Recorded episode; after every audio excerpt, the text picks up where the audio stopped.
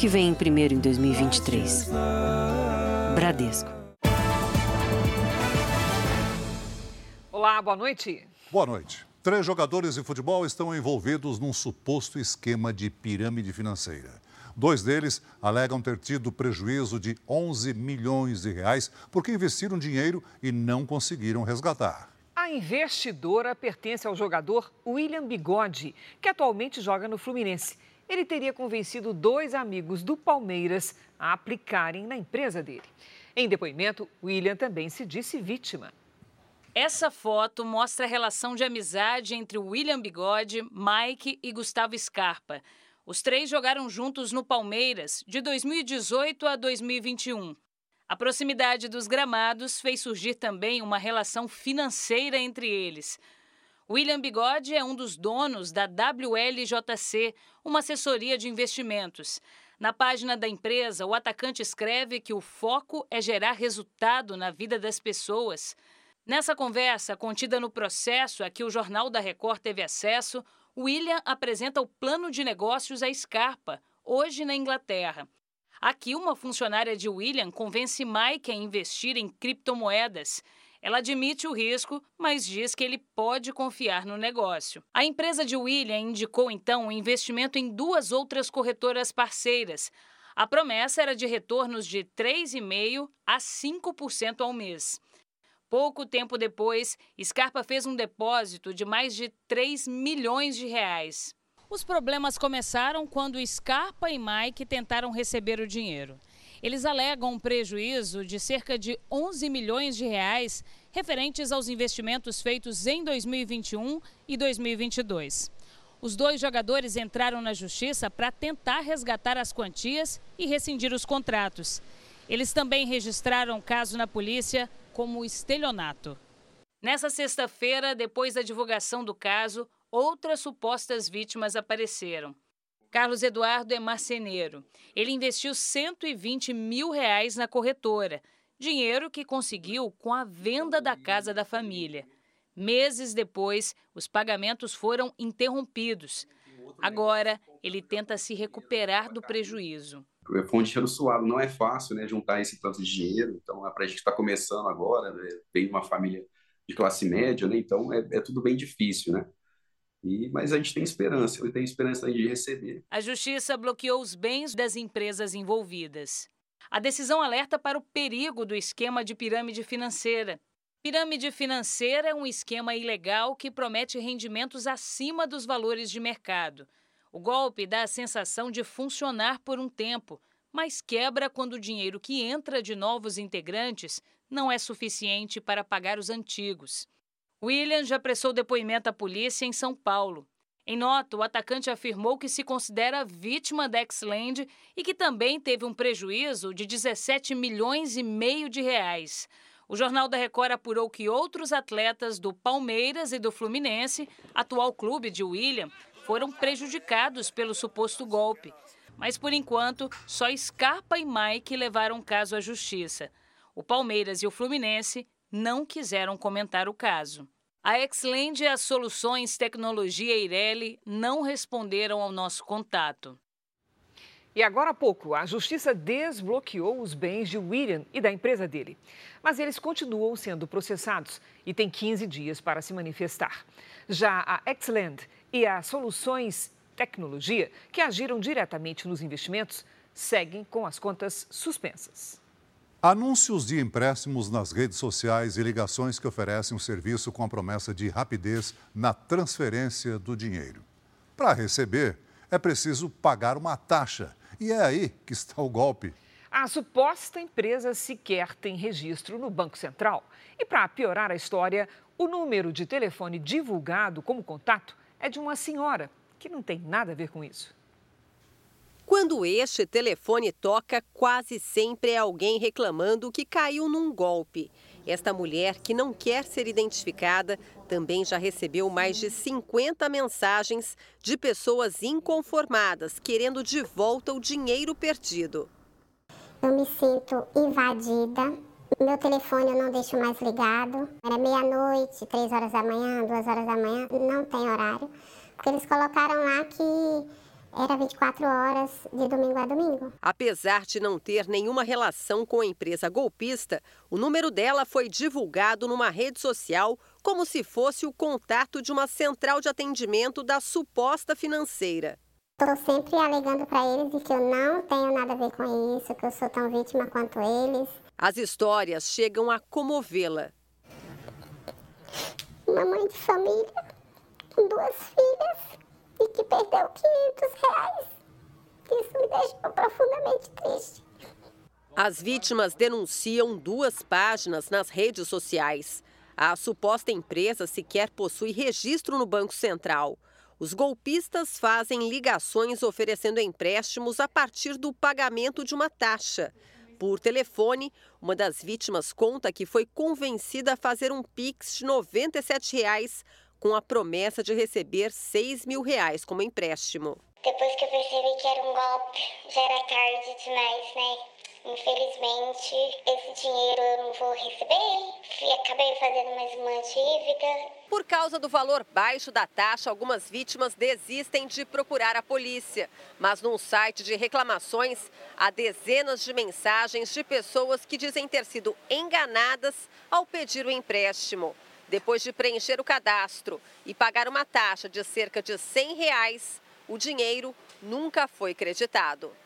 Para que os responsáveis sejam punidos, a vítima deve registrar um boletim de ocorrência.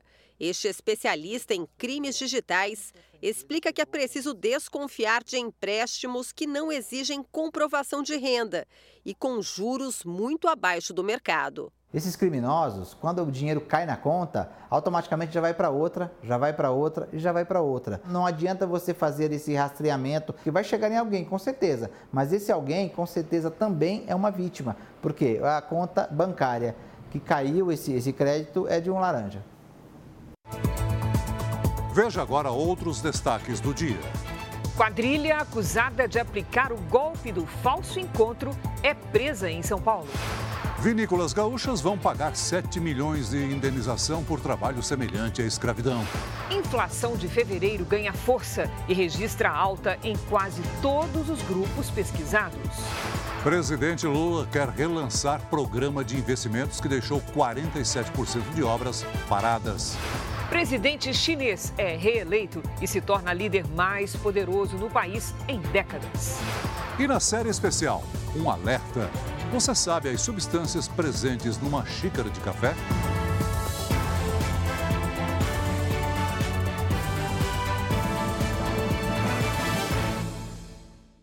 Oferecimento: Bradesco. Renegocie suas dívidas com condições especiais.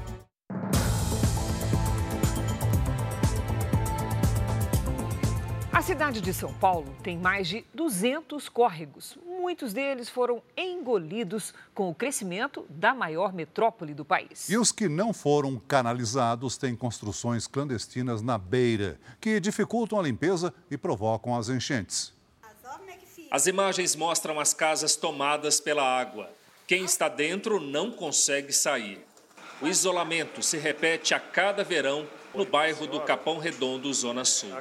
Seu Francisco e Dona Erni moram no bairro há quase 40 anos. Ele decidiu fazer algumas barreiras para tentar segurar a água. Construir na porta aqui da entrada, no banheiro lá no fundo e também na porta de entrada da cozinha. Chove forte durante a nossa gravação e aquele córrego ali atrás do Parque do Engenho costuma transbordar e está prestes a transbordar de novo. E aí a água invade as ruas, invade o comércio, invade a casa das pessoas, a população fica ilhada. A gente fica com medo, né? Porque acaba alagando, tem que tirar o carro da garagem, os carros que ficam na rua, porque alaga tudo isso aqui. E todo ano é isso aí. A gente vai na, vai na subprefeitura, conversa com eles lá, eles vêm, olha, mas ninguém faz nada. De acordo com a prefeitura, há mais de 200 córregos na cidade. Muitos deles foram engolidos pelo crescimento da capital. As construções precárias às margens dificultam o acesso das equipes com máquinas de limpeza. E também há muito lixo descartado de maneira errada. Bairros de classe média também sofrem com transbordamento de córregos. Em Moema, prédios construíram muros irregulares que impedem o escoamento da água. Faltou um planejamento de crescimento na nossa cidade levando em consideração essas questões ambientais. Né? Você vê muitos prédios sendo construídos com cinco andares de subsolo, sem levar em consideração o lençol freático. Sete anos depois do Ministério Público ter aberto um inquérito sobre essas construções, ainda não houve decisão judicial para autorizar a remoção desses muros. Na última quarta-feira, a idosa Naide Capelano, de 88 anos, morreu ao ficar presa dentro do carro numa rua do bairro. O veículo foi arrastado pela correnteza e ficou quase todo submerso. No mesmo bairro, o zelador de um condomínio se atirou na enchente para salvar uma pessoa que também se afogava dentro de um carro. O automóvel foi arrastado para o subsolo do prédio vizinho. A ajuda do zelador salvou o motorista. A Prefeitura de São Paulo disse que desde 2021 investiu quase 5 bilhões de reais em prevenção de riscos causados pelas chuvas, como obras de drenagem, construção de piscinões e mapeamento para remoção das famílias em áreas de risco. Uma criança de um ano e oito meses foi baleada hoje em Copacabana, na zona sul do Rio de Janeiro. A menina foi atingida dentro de casa enquanto dormia. O silêncio da madrugada foi interrompido pelo som dos tiros. Os disparos assustaram os moradores da ladeira dos Tabajaras, em Copacabana. Uma bala perdida atingiu Maria Júlia Silva Gomes, de um ano e oito meses. Ela dormia quando o tiro atravessou o vidro do quarto dela. Parecia que era o tiroteio era dentro da minha casa e logo em seguida vi minha filha desesperada, não tive, eu peguei ela, enrolei a toalha e desci. Nem pensei nem nada. O tiro rompeu uma artéria e atingiu o fêmur de Maria Júlia. Ela passou por duas cirurgias e segue internada neste hospital. O pai da menina acredita que o disparo veio do alto da comunidade, já que o quarto fica no segundo andar da casa onde moram. Só este ano já são nove crianças baleadas em toda a região metropolitana do Rio três morreram. A Polícia Militar informou que a base da unidade de Polícia Pacificadora de Copacabana foi atacada durante a madrugada e que não houve confronto. A casa da família fica ao lado da UPP. Em Brasília, os ministros do presidente Lula foram cobrados hoje a criar ações que favoreçam o crescimento do país. Já o Ministério da Fazenda anunciou um acordo com os governadores para compensar os estados pelas perdas de arrecadação no ano passado. Durante o encontro, Lula cobrou criatividade dos ministros com os recursos disponíveis do governo para fazer o país crescer. A gente não pode aceitar a ideia de que o PIB não vai crescer porque alguém diz que o PIB não vai crescer. Nós vamos dizer que o PIB vai crescer porque nós vamos fazer o PIB crescer. Treze ministros estiveram com o presidente pela manhã. Lula cobrou de cada um deles um plano para divulgar fatos dos primeiros 100 dias de gestão. Um dos temas será a merenda escolar, que teve reajuste de 39% no valor anunciado hoje. O impacto para as contas públicas será de 5 bilhões e meio de reais ao ano. Ontem à noite, Lula teve um encontro fora da agenda com o presidente da Câmara, Arthur Lira. Uma tentativa de formar uma base para aprovar os projetos de interesse do governo na Câmara. Hoje, o ministro da Fazenda, Fernando Haddad, anunciou um acordo sobre as perdas de arrecadação que estados tiveram no ano passado com a redução da alíquota do ICMS sobre combustíveis e outros itens, como energia elétrica e transporte coletivo. A União vai indenizar os estados em quase 27 bilhões de reais até 2026. Cerca de um terço do valor já foi compensado depois de decisões do Supremo Tribunal Federal a favor dos governadores. A parte que não foi compensada está sendo diluída no tempo, justamente para que não tenha um impacto nas contas eh, da União esse ano. Uma marca dos governos petistas, o programa de aceleração do crescimento vai voltar. Ele será recriado por ordem do presidente Lula. O problema é o risco de repetir o passado. O PAC deixou um legado de gastança e de obras paradas por todo o Brasil. O novo programa será lançado em abril com um novo nome e orçamento a ser definido. Em uma reunião com os ministros da área de infraestrutura, o presidente Lula cobrou esforços para que obras sejam retomadas. O PAC foi muito importante, o PAC produziu muita coisa, mas se a gente puder criar um novo programa, sabe, é importante. Mostra que a gente está renovando, inovando. A gente não pode ficar chorando o dinheiro que falta, nós temos que utilizar bem o dinheiro que a gente tem. O PAC foi criado no segundo mandato de Lula em 2007, tocado pela então ministra Dilma Rousseff. O programa foi o carro-chefe da campanha que levou Dilma ao Palácio do Planalto, mas não obteve o sucesso esperado e acabou em uma coleção de obras inacabadas por todo o país. Segundo o painel de acompanhamento de obras do Tribunal de Contas da União, com dados de agosto do ano passado, das 5.794 obras realizadas no país por meio do PAC, quase a metade está paralisada. Ou seja, mais de 47% das obras não foram acabadas. Muitas delas estão abandonadas há anos e custaram 3 bilhões e 870 milhões de reais. Os contratos vigentes chegam a aproximadamente 63 bilhões de reais. Segundo o governo, as obras serão feitas em parcerias com empresas privadas. De acordo com esse economista, a retomada do PAC não é o melhor caminho para finalizar as milhares de obras paradas no Brasil. Acelerar o crescimento é fundamental. Mas você vai acelerar bem. Quer dizer, investimentos de infraestrutura, é preciso saber quais fazer. E e fazer com, com rigor as análises de custos e benefícios sociais. Porque estão falando em retomada de obras interrompidas. A minha pergunta é: por que, que elas começaram? A prática de, de análise de, de impacto dos investimentos é muito fraca no governo, muito superficial. Isso precisa ser aprofundado e aprimorado. Além disso, o Ministério da Fazenda quer controlar o crescimento de gastos públicos para tentar diminuir o déficit de mais de 230 bilhões de reais previstos para esse ano. A criação de um programa nos moldes do antigo PAC também vai no caminho contrário ao esforço de controlar os gastos públicos. O Lula tinha dito que não tinha uma agenda econômica e agora fica muito evidente que eles não só não têm uma agenda econômica, como não conversaram sobre qual seria o plano de voo do Brasil, digamos assim, né? A carta de navegação. Porque hoje a gente tem o Haddad, de certa forma, brigando dentro do partido, junto com a Glaze, que parece que, que, que mirou nele como um adversário e quer também é, fazer política econômica. Então, o radar vem enfraquecido por essa questão de dentro do partido. Veja ainda hoje: temporal alaga ruas de São Paulo.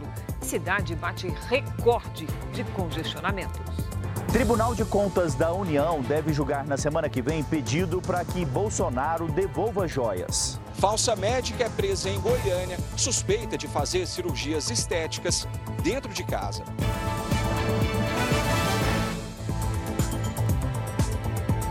Um cartel mexicano entregou os próprios integrantes. Eles teriam sequestrado quatro americanos por engano na semana passada. Duas vítimas foram mortas.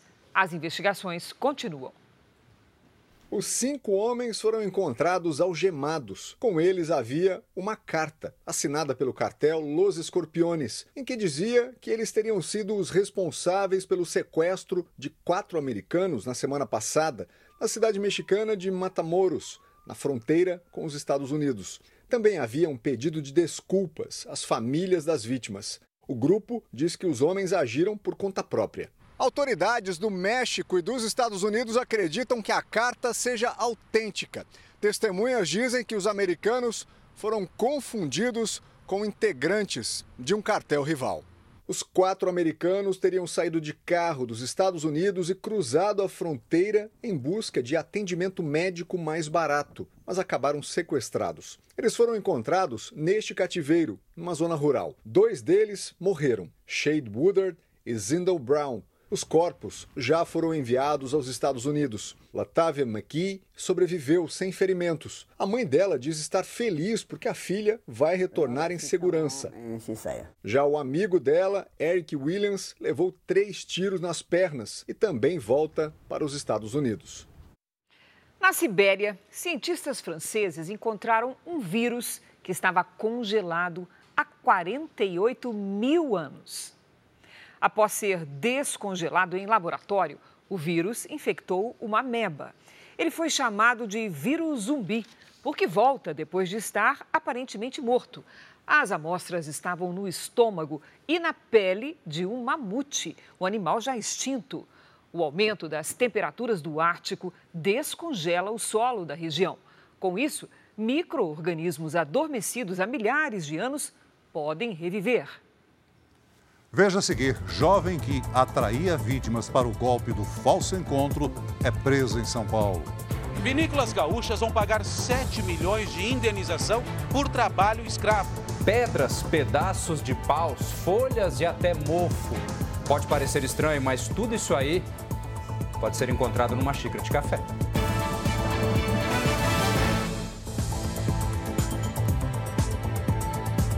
A polícia de São Paulo desarticulou uma quadrilha de sequestradores que atraía homens em aplicativos de relacionamento. Entre os presos está uma mulher jovem e bonita. Ela era conhecida como a loira do Pix e mantinha mais de 20 perfis falsos para marcar os encontros. No celular apreendido pela polícia, registros das viagens caras com hospedagens em hotéis de luxo e mergulhos em praias paradisíacas tudo pago com dinheiro roubado. Era por meio de 20 perfis falsos em aplicativos de relacionamento que Letícia Nicolau Gomes atraía as vítimas para falsos encontros amorosos que terminavam em sequestro. A jovem de 26 anos atuava como isca em um esquema criminoso conhecido como golpe do amor. A função da moça, da mulher, era exclusivamente atrair as vítimas para que outras pessoas, outros criminosos praticassem o sequestro. Letícia e outros sete suspeitos de integrar uma quadrilha que praticava sequestros com o objetivo de fazer transferências via Pix foram presos em São Paulo durante uma operação da Polícia Civil. Um adolescente foi apreendido. Também foram cumpridos 13 mandados de busca e apreensão aqui na capital. Maicon Rodrigues Paz, ex-namorado de Letícia, e Pedro Henrique Gonçalves, o atual namorado dela, estão entre os presos. Segundo as investigações, Pedro era um dos líderes da quadrilha com participação em diversos sequestros. É ele quem aparece ao lado da jovem em fotos e vídeos registrados durante uma viagem a Cancún, no México. O hotel onde o casal se hospedou tem diárias que custam cerca de 3 mil reais. Eles faziam questão de ostentar a vida luxuosa na internet. Esse advogado especialista em direito digital alerta para a importância de tomar precauções antes de encontrar desconhecidos. Confirmar quem é a pessoa, se ela realmente existe, se é quem ela demonstra ser, e obter o maior número de características e também de informações para que haja mais segurança e mais certeza nesse encontro que provavelmente vai acontecer muito em breve. Os furtos de celular dispararam em Salvador. Em apenas dois meses, foram quase 3.300 ocorrências. O número é mais que o dobro do registrado no mesmo período do ano passado. Os criminosos se aproveitam da distração das vítimas. Nesta loja, um homem finge ser cliente. Enquanto a vendedora arruma as mercadorias, ele pega o celular que está embaixo do balcão. Já neste mercadinho, uma mulher furta o aparelho da bolsa de uma cliente. Na mesma região, três amigas que usavam o telefone na mesa de um bar foram assaltadas por um homem armado. Casos como esse de roubos de celular tiveram um aumento de 6% em Salvador nos dois primeiros meses deste ano, em comparação com o mesmo período de 2022. Já os furtos, quando não há ameaça física à vítima, dispararam mais de 3 mil casos 168% a mais em relação ao ano passado, quando foram registradas 1.220 ocorrências. Segundo a polícia, os assaltantes não querem apenas os aparelhos, o interesse maior é nas contas bancárias das vítimas. Os criminosos se especializaram em invadir celulares para acessar os aplicativos dos bancos e fazer transferências. Natália foi vítima e teve 900 reais desviados já hackearam duas contas minhas e um eles conseguiram ter êxito de fazer transferências. Este especialista dá dicas para evitar um prejuízo ainda maior. Podem criar senhas mais difíceis, senhas que tenham números e letras maiúsculas, minúsculas. Podem utilizar, por exemplo, reconhecimento facial, podem utilizar reconhecimento digital, podem limitar transações diárias. Passageiros esperam no ponto de ônibus quando o pneu de um caminhão que vem do outro lado da rua se solta e invade a calçada. Por esse outro ângulo é possível ver a força com que ele atinge os produtos de uma loja. Tudo aconteceu em uma avenida do Recife. Foi por pouco, mas ninguém foi atingido. Uma mulher que colocava piercings foi presa por exercer ilegalmente a medicina. Larissa Alves Plaza se apresentava como aplicadora de piercings, mas também realizava pequenas cirurgias plásticas. Segundo a polícia, ela não poderia realizar nenhum dos dois procedimentos. Ela não possui alvará sanitário nem para atuar como body piercer, quem dirá para realizar procedimentos cirúrgicos, né? É uma pessoa, lembrando, que não possui nenhuma formação de nível superior. Larissa foi presa por exercício ilegal da medicina e execução proibida de serviço com risco alto. Nas redes sociais, ela publicava fotos dos procedimentos que realizava. Para corrigir a orelha de abano, cobrava cerca de R$ 1.800, procedimento que custa, em média, 9 mil reais. As cirurgias eram feitas numa sala dentro da casa dela, em Goiânia. De acordo com a polícia, a falsa médica começou a realizar procedimentos em 2021 e ganhou fama nas redes sociais justamente por cobrar preços abaixo dos de mercado. Um levantamento do Conselho Nacional de Justiça aponta que só nos últimos três anos, 258 pessoas foram condenadas no Brasil por exercício ilegal da medicina. De acordo com este dermatologista, a internet é uma vitrine para que profissionais sem capacitação ofereçam procedimentos que colocam em risco a saúde dos pacientes. Procure informações fora da rede social sobre a formação daquele profissional. Por exemplo, no caso dos médicos, eu recomendo que você procure um especialista que tenha feito residência médica, que tenha registro no Conselho Regional de Medicina como dermatologista ou cirurgião plástico. As três vinícolas gaúchas, acusadas de manter trabalhadores em condições semelhantes à escravidão, se comprometeram a pagar indenizações. Cada vítima deve receber cerca de R$ 9.600. O pagamento por danos morais vai ser feito aos 207 resgatados em situação similar à escravidão. As vítimas trabalhavam na colheita da uva destinada às vinícolas Aurora, Salton e Garibaldi, localizadas na Serra Gaúcha.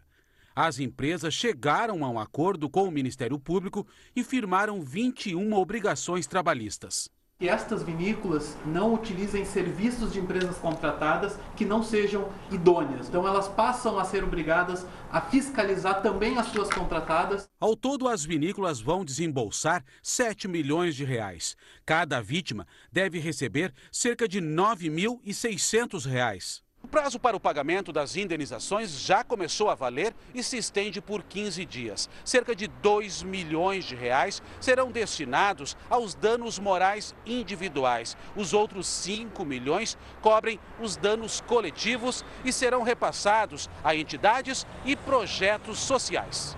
A responsabilidade existia. Se não houvesse, nós não teríamos proposto esse acordo, nós não teríamos tomado todas as medidas.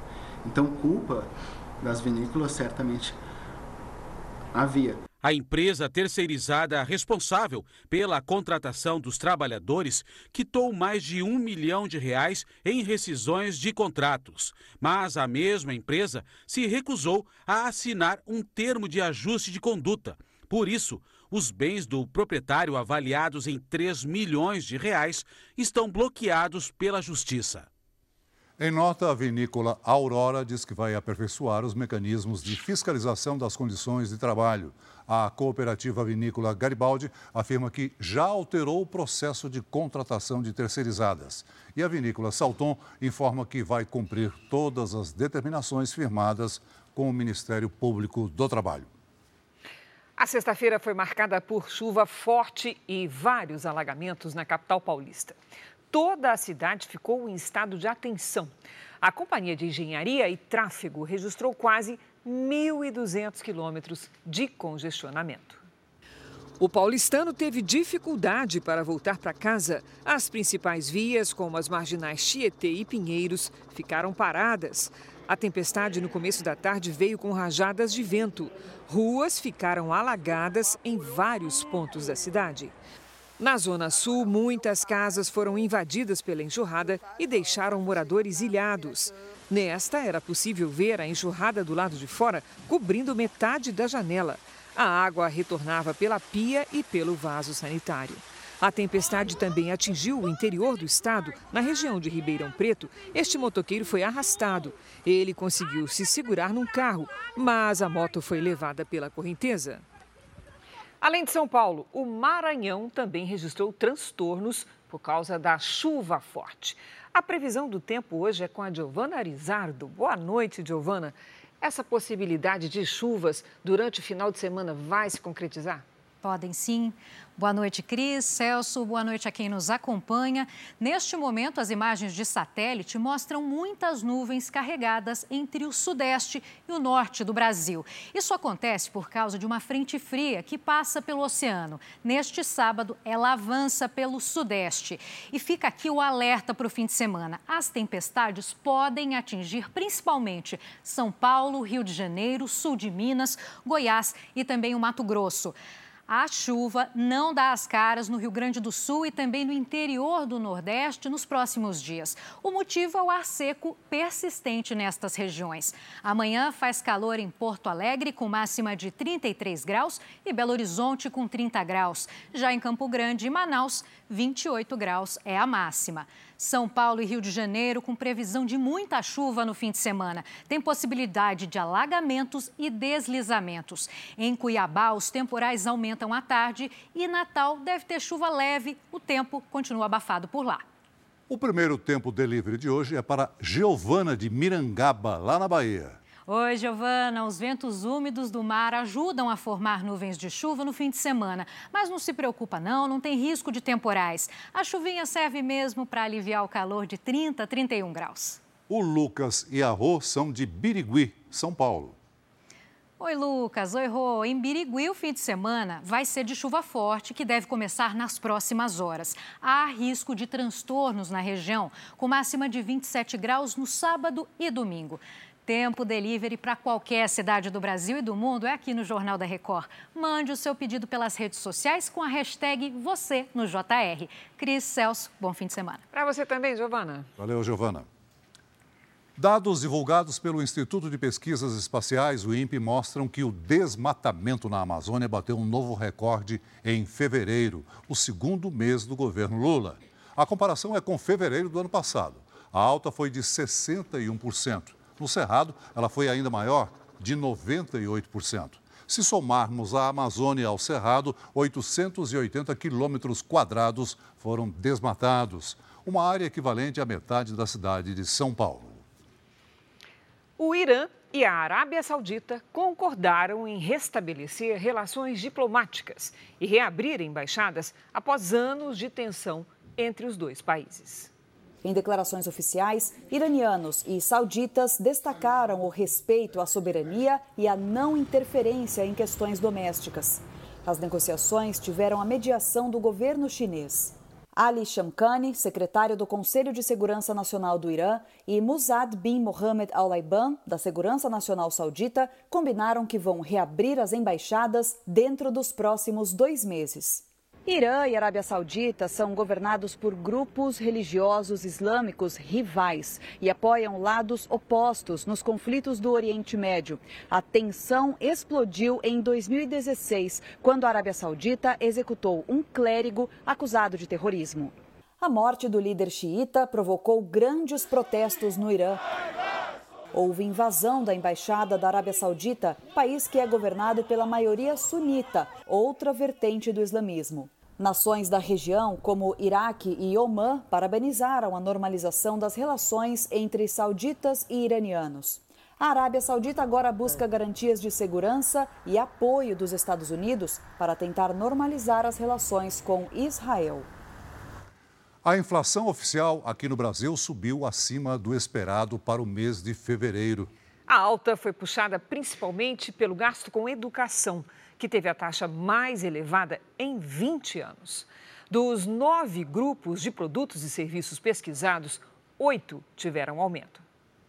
Nem mesmo a queda nos preços de alimentos, como a batata e o tomate, por exemplo, parece ter aliviado o peso no bolso dos consumidores. A cada semana está mais caro. Eu trago o mesmo dinheiro e levo menos coisa. Em fevereiro, o IPCA, Índice Nacional de Preços ao Consumidor Amplo, que mede a inflação oficial, foi de 0,84%, 0,31 ponto percentual acima da taxa de janeiro. No grupo alimentação e bebidas, o aumento da inflação foi de 0,16% no último mês.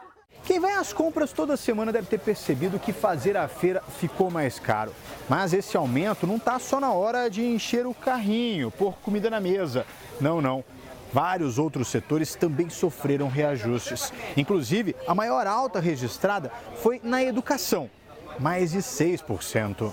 O aumento em fevereiro é reflexo do início do ano letivo. O reajuste das mensalidades neste ano foi quase o dobro da inflação.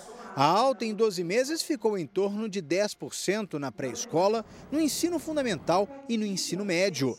É a maior alta em 20 anos. Não cumprimos a meta de inflação em 2022 e muito provavelmente não cumpriremos em 2023. Né? O setor educação, que sempre sobe nessa época por conta exatamente das rematrículas, acabou pressionando bastante o índice, mas nós também temos uma preocupação com os alimentos. Os grupos da saúde e da habitação também aceleraram em relação a janeiro.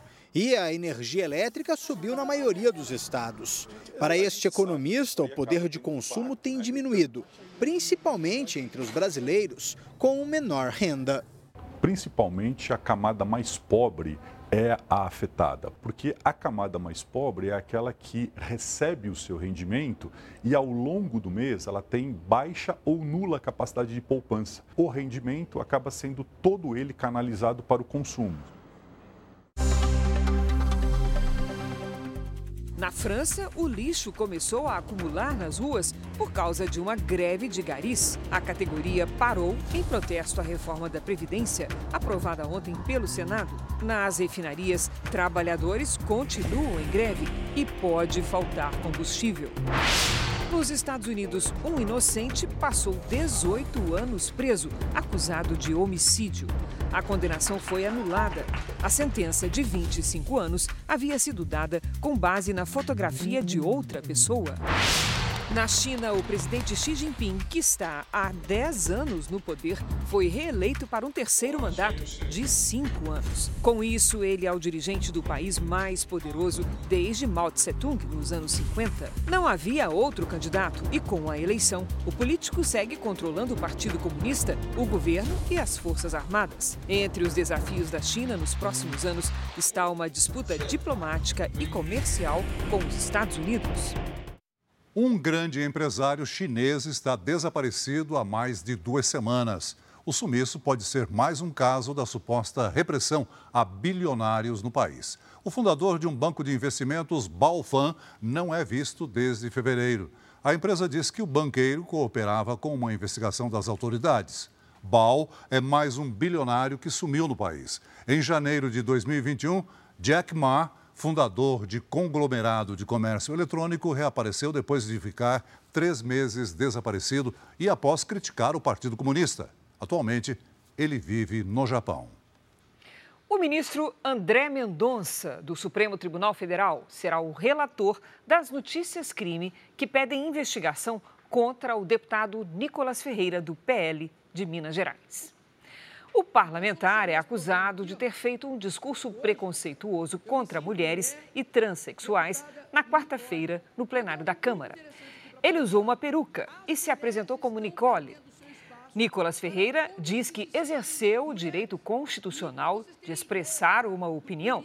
Além de apresentar notícias crime, partidos de esquerda também tentarão caçar o mandato do deputado no Congresso. O Ministério Público pediu formalmente ao Tribunal de Contas da União que o ex-presidente Bolsonaro seja obrigado a devolver presentes que ganhou da Arábia Saudita. Na próxima semana, o Tribunal de Contas da União deve analisar mais uma vez o caso das joias recebidas pelo ex-presidente Jair Bolsonaro. O plenário da corte vai julgar se mantém ou não a decisão do ministro Augusto Nardes. Ele determinou que Bolsonaro não use nem venda as joias que recebeu, mas manteve o ex-presidente como depositário. No recurso, o Ministério Público pede que os itens sejam devolvidos em cinco dias. Durante os quatro anos de mandato, o ex-presidente recebeu mais de 20 mil presentes. O Tribunal de Contas pode fazer uma auditoria de todo o acervo, assim como fez com os ex-presidentes Lula e Dilma, que tiveram de devolver 551 presentes para o patrimônio público. A lista de presentes durante todo o mandato de Bolsonaro inclui 44 relógios, 74 facas, 54 colares, 112 gravatas, 618 bonés e 448 camisas de futebol. Até 2016, as únicas regras sobre acervos constavam em um decreto presidencial de 2002, mas o texto dava margem para interpretar que só presentes entregues em cerimônia oficial seriam patrimônio da União, ou seja, os presidentes poderiam guardar presentes recebidos fora desses eventos. Mas o Tribunal de Contas da União estabeleceu em 2016 que todos os documentos e presentes recebidos pelos presidentes nas audiências com chefes de Estado, em visitas ou viagens, são patrimônio da União. A exceção se dá aos objetos considerados de natureza personalíssima ou de consumo direto, um conceito vago e interpretativo. Os próprios ministros do Tribunal de Contas da União afirmam nos bastidores que faltam regras claras. Todos os presentes recebidos precisam ser registrados no Departamento de Documentação Histórica do Gabinete Presidencial, mas não fica claro quem vai dizer quais objetos são personalíssimos ou não. Mas na última decisão, o TCU explica: joias não podem ser consideradas presentes pessoais, apenas itens de menor valor, como camisetas e bonés. O governador do Rio de Janeiro, Cláudio Castro, anunciou hoje medidas contra torcidas uniformizadas. Os clubes não vão mais poder disponibilizar ingressos para as organizadas. E seguindo uma decisão judicial, a raça rubro-negra, a Jovem Flá, a Força Jovem do Vasco, a Young Flu e a Fúria do Botafogo estão proibidas de frequentar estádios no Rio. Os anúncios foram feitos após um encontro com os clubes, a PM e o Ministério Público a adoção de torcida única foi descartada. 11 vítimas seguem internadas, seis em estado grave, após o acidente entre um ônibus escolar e um trem em Jandaia do Sul, Paraná. Duas meninas morreram no acidente. A polícia investiga. A cozinheira Alminda Teixeira morreu no primeiro dia de trabalho numa churrascaria de Mogi Guaçu, interior de São Paulo. As câmeras de segurança registraram o momento em que uma panela de pressão explode e a mulher é arremessada contra uma bancada. O caso foi registrado como morte acidental. Neymar passou por uma cirurgia no tornozelo direito e deve ficar quatro meses longe dos gramados. O Paris Saint-Germain, clube de Neymar, divulgou uma foto do jogador no hospital em Doha, no Catar, onde ele foi operado. O PSG informou que a cirurgia correu bem e que Neymar seguirá o protocolo de descanso e cuidados. Ele sofreu uma lesão nos ligamentos do tornozelo direito numa partida no dia 19 de fevereiro. Neymar só deve voltar a jogar no segundo semestre. O Fluminense preparou uma festa para apresentar a principal contratação do clube na temporada. E nós vamos ao Maracanã, onde está o repórter Marcos Marinho com mais informações. Olá, Marcos. Festa para receber a estrela. Oi, Cris. Oi, Celso. Boa noite para vocês, para todos que nos acompanham aqui no Jornal da Record. É sim, festa para receber a estrela. Mais de 30 mil pessoas vieram aqui ao Maracanã para acompanhar a apresentação oficial do ex-jogador da seleção brasileira e também do Real Madrid. Marcelo está de volta ao Fluminense 17 anos depois, o clube que o revelou. E essa já é a maior contratação do futebol brasileiro para esta temporada. A última vez que o camisa 12 entrou em campo foi no início desse ano, em janeiro, quando jogou pela Taça da Grécia, defendendo o Olympiacos. O atleta que tem 34 anos ainda não está definida a posição em que ele vai jogar, mas ele já está regularizado para participar desta temporada. Eu volto com vocês aí no estúdio. Celso, Cris. Obrigada, Marcelo. O Supremo Tribunal Federal formou maioria para manter o decreto do presidente Lula que restringe o acesso a armas e munições. O julgamento ocorre no plenário virtual da Corte, onde os ministros depositam os votos pela internet. Até agora, foram nove votos favoráveis e um contrário. Na prática, a decisão protege o decreto do presidente Lula de sofrer ações na Justiça. Isso porque ela suspende a validade de decisões contrárias nas instâncias inferiores. Em um de seus primeiros atos, Lula revogou uma série de medidas do governo Bolsonaro que facilitavam o acesso a armas de fogo. Cada brasileiro toma, em média, 70 litros, eu disse 70, Celso, 70 litros de café por ano. Nosso país é o segundo maior consumidor do mundo. Mas será que aquilo que está lá na xícara é o que todos imaginam? É, hoje na série do Jornal da Record, nós vamos mostrar que tem muito pó de café misturado com galhos, palha e até outros grãos. E os desafios para se produzir um bom café.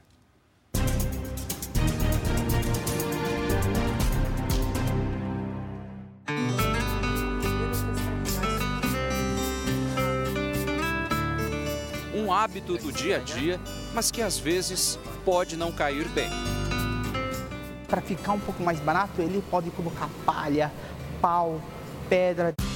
Este galpão em Valinhos, no interior de São Paulo, é especializado em torrar café. 30 toneladas do fruto passam por aqui todo ano. Nesta área, começa um dos processos para separar os grãos ruins dos bons. Se eu vou deixar um café com um pouquinho mais de acidez, se eu vou deixar um café um pouquinho com mais amargor, é aqui que a gente vai descobrir. Para isso, colocamos água quente no café, que já passou por uma torra inicial. Só as partes maiores são retiradas, a crosta, como os baristas chamam. Um café, quando ele tem impurezas, quando ele tem defeitos, ele é bem marcante, um aroma semelhante ao de hospital.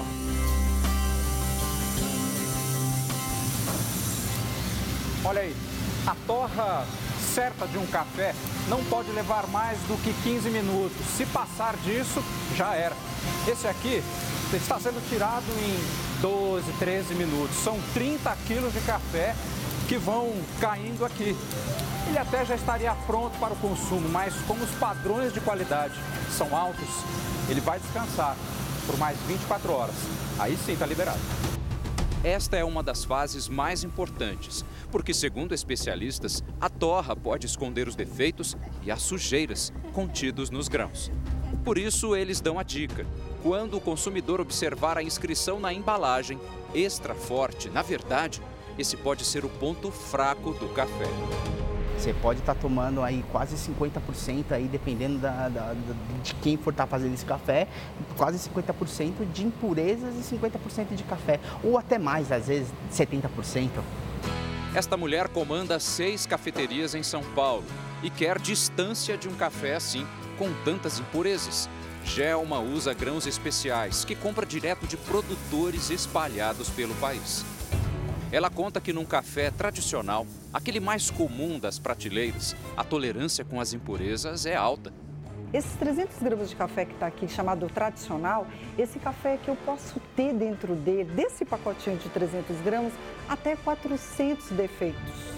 Já no mundo dos cafés especiais, as proporções são outras, bem diferentes. Aqui eu tenho 8 a 10 grãos defeituosos, no máximo. Nesta caixinha, uma coleção que assusta. São amostras daquilo que jamais poderia ter sido vendido junto com o café. São pedras, paus, folhas, grãos estragados, grãos furados por bichos e até um mofo. Tudo isso foi encontrado ao longo de alguns anos em cafés comercializados. Pedra, graveto, folha, isso sempre tem, tá?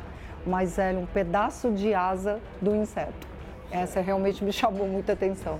Essas impurezas que vão no café pode ocasionar exatamente o quê? Uma dor no estômago. Por quê? Por causa da fermentação dessas, desses grãos defeituosos. A quantidade de cafeína que você espera muitas vezes para ter aquele efeito do café, de estimulante que você tem, não vai ter, porque metade ali é café, metade é outra substância sem efeito ativo ou até com efeito maléfico. Para diminuir a comercialização do café com tantas impurezas, a Associação Brasileira da Indústria tem desde 1989 um controle e tenta monitorar a qualidade do produto nacional.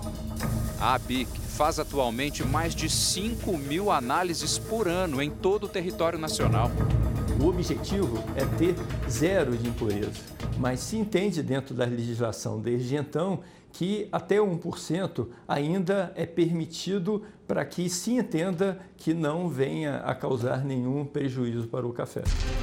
Mesmo assim, com todo esse controle, dá para sentir a diferença entre os diversos tipos. Nesta outra torrefação em São Paulo, que no ano passado vendeu 24 toneladas de café especial, faremos alguns testes. São três tipos de amostras: uma de grãos especiais, as outras duas são tradicionais, ou seja, comuns. Assim que os cafés recebem água quente, o aroma vem com mais facilidade. Aí dá para sentir como há diferença entre eles. Café não é para ser amargo. Café é uma fruta. Café tem que ser doce, tem que remeter a fruta mesmo. Mas é quando se faz a prova que percebemos que os sabores mudam. Como tudo vai ficando de um jeito até complicado. O que esse sabor aqui me remete a realmente frutas, frutas amarelas. Eu sinto até um pouquinho de maracujá nele. Já os outros. E esse daqui está muito, muito queimado. É um café que está realmente com no, no, aroma borracha e no paladar também. O que a gente, o brasileiro está acostumado a tomar café tradicional. É o café que é mais vendido aqui no, no Brasil. E a gente percebe que existe uma questão com os consumidores que eles às vezes estão tão acostumados com amargor que quando eles tomam um café que não tem amargor, eles ficam, ah, mas isso aqui não é café. Mas na verdade, o café é especial e o café, o café do jeito que ele tem que ser, ele não é para ser amargo. Um verdadeiro mar verde espalhado pelos quatro cantos do país. Um terço do que é produzido no planeta sai do Brasil. E o controle tem mesmo que ser rígido. Tudo para que essa marca continue a ser um símbolo de sucesso. O Jornal da Record termina aqui. A edição de hoje na íntegra e também a nossa versão em podcast estão no Play Plus e em todas as nossas plataformas digitais. E à meia-noite e meia tem mais Jornal da Record. Você fica agora com a novela Jesus e logo depois de Vidas em Jogo, você assiste ao filme Era uma Vez em Hollywood, na Super Tela. Bom final de semana para você. Boa noite.